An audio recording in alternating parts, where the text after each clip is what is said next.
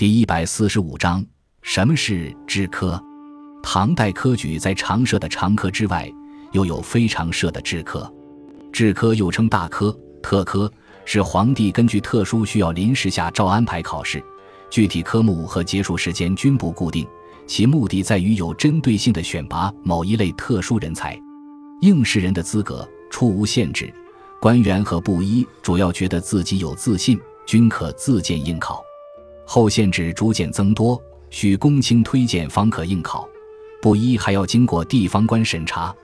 制科考试虽然由皇帝亲自主持，考中者往往也能获得不错的官职，但总体而言，在唐人眼中非是正途，在官场遭到轻视。唐代制科比较盛行，宋代渐趋衰微。整个宋代仅录取四十一人而已，至元、明制科完全废弃。清代时，制科又开始设立。清初，康熙延唐制重开博学弘词科，其后雍正、乾隆又一度开此科。清末因政府财政困难，光绪又开经济特科。